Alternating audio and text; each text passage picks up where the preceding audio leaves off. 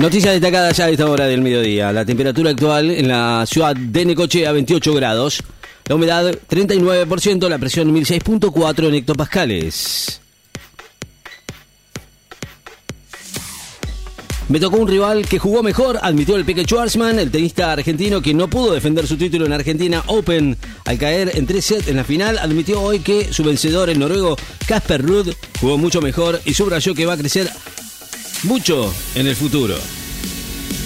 Los Leones no pudieron con Bélgica por la Pro League de hockey sobre césped de varones. El seleccionado argentino masculino de hockey sobre césped de los Leones no pudo esta noche con el actual campeón olímpico Bélgica, que lo derrotó por 2 a 0 en el segundo cotejo del fin de semana por la FIH Pro League de la disciplina.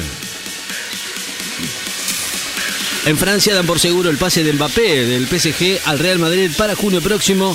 El delantero del Paris Saint-Germain está cada vez más cerca de convertirse en el jugador del Real Madrid y eso sería en junio próximo cuando termine su actual contrato con el club parisino. Adelantaron hoy varios medios deportivos franceses a horas del cruce de mañana entre el PSG y el equipo español por la Liga de Campeones.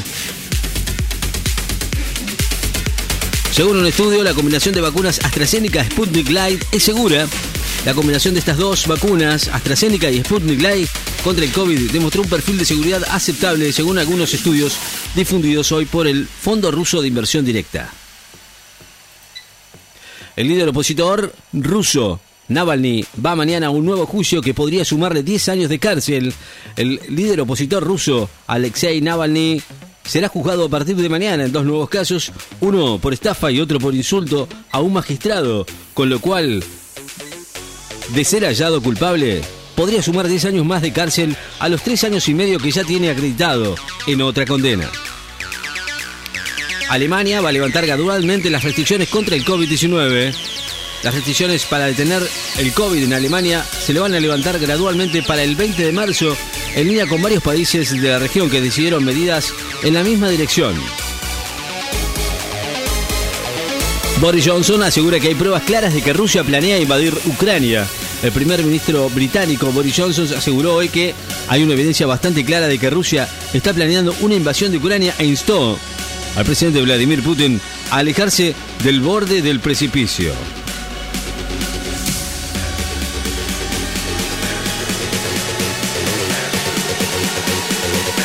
El Paris Saint-Germain con Messi va a buscar hacer diferencia de local contra el Real Madrid en la Champions. El Paris Saint-Germain con Leo Messi va a recibir mañana al Real Madrid en el partido de ida de los octavos de final de la Liga de Campeones, con el objetivo de sacar alguna diferencia como local, mientras que en el otro encuentro de la jornada el Manchester City va a visitar a Sporting de Lisboa. El embajador estadounidense afirma que el comercio bilateral e inversiones son el objetivo primordial. El embajador de Estados Unidos en la Argentina, Mark Stanley, aseguró hoy que el fomento del comercio bilateral y las inversiones estadounidenses en nuestro país son objetivos primordiales de su gestión. La familia de Lucas González denunció al juez de la causa por prevaricato y mal desempeño. El padre de Lucas González, el adolescente de 17 años asesinado de un balazo policial en el barrio porteño de Barracas en noviembre pasado presentaron hoy ante el Consejo de la Magistratura la denuncia contra el juez de la causa por mal desempeño de sus funciones y prevaricato. Francia prohíbe las protestas antipasaporte sanitario cerca de la Eurocámara. Francia prohibió hoy manifestaciones contra las medidas anti-COVID en los alrededores de la sede Eurocámara en Estrasburgo. El inicio de la cuatro días de sesión plenaria. Así dijeron hoy las autoridades locales. A un año de la muerte de Carlos Menem, se va a hacer una misa en su memoria y su hija lo recordó con una carta.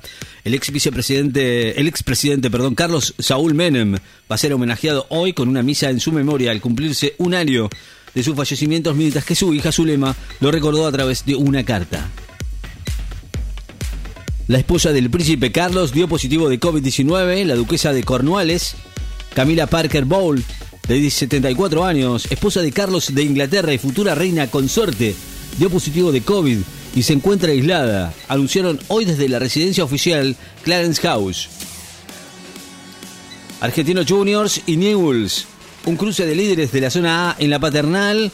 En el arranque del torneo le ganó sobre la hora a Patronato en Paraná, recibiendo mañana a Newells, que hizo lo propio con Defensa y Justicia en Rosario, en un partido por la segunda fecha de la Copa de la Liga Profesional. La temperatura actual en la ciudad de Necochea, 28 grados, la humedad 39%, la presión 1006.4 en hectopascales. Noticias destacadas. Enlace FM. Estás informado.